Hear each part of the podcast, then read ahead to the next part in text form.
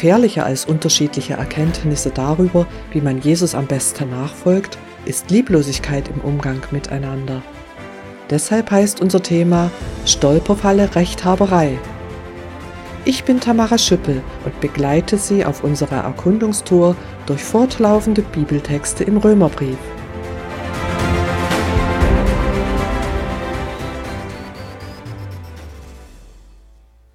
Für Jesus-Nachfolger vor 2000 Jahren war es ein ernsthaftes Thema.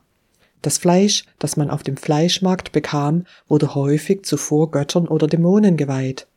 War es nun Aufgabe der Jesus-Nachfolger, die Herkunft ihrer Nahrungsmittel zu erkunden, damit sie nicht versehentlich etwas aßen, was den Dämonen geweiht war? Im vorhergehenden Bibeltext erfuhren wir bereits, dass eine Verunsicherung aufrichtiger Jesus-Nachfolger durch Abwerten ihrer Überzeugungen nicht im Sinn Gottes ist. Ich zitiere weiter die Bibel Römer 14, die Verse 7 bis 18. Denn keiner von uns lebt für sich selbst und keiner von uns stirbt für sich selbst. Denn wenn wir leben, leben wir für den Herrn und wenn wir sterben, sterben wir für den Herrn. Ob wir nun leben oder sterben, immer gehören wir dem Herrn. Dazu ist ja Christus gestorben und wieder lebendig geworden, dass er über Tote und Lebende Herr sei. Warum verurteilst du dann deinen Bruder? Und du, warum verachtest du ihn? Wir werden doch alle vor den Richterstuhl Gottes gestellt werden. Denn es heißt in der Schrift, So wahr ich lebe, sagt der Herr, alle Knie beugen sich einmal vor mir, und jeder Mund bekennt sich zu Gott. Also wird jeder von uns für sich selbst vor Gott Rechenschaft abzulegen haben. Hören wir doch auf, uns gegenseitig zu verurteilen. Achten wir vielmehr darauf, dass wir unserem Bruder kein Hindernis in den Weg legen und ihn zu Fall bringen. Ich weiß und bin durch den Herrn Jesus fest davon überzeugt, dass nichts von Natur unrein ist. Aber für den, der etwas als unrein ansieht, ist es unrein. Wenn du also deinen Bruder wegen einer Speise in innere Not bringst, dann lebst du nicht mehr in der Liebe. Bring ihn mit deinem Essen nicht ins Verderben. Christus ist ja auch für ihn gestorben. Lasst das Gute, das Gott euch geschenkt hat, doch nicht in üblen Ruf kommen. Denn im Reich Gottes geht es nicht um Essen und Trinken, sondern um das, was der Heilige Geist bewirkt. Gerechtigkeit, Frieden und Freude. Wer Christus auf diese Weise dient, wird von Gott anerkannt und von Menschen geachtet. Zitat Ende.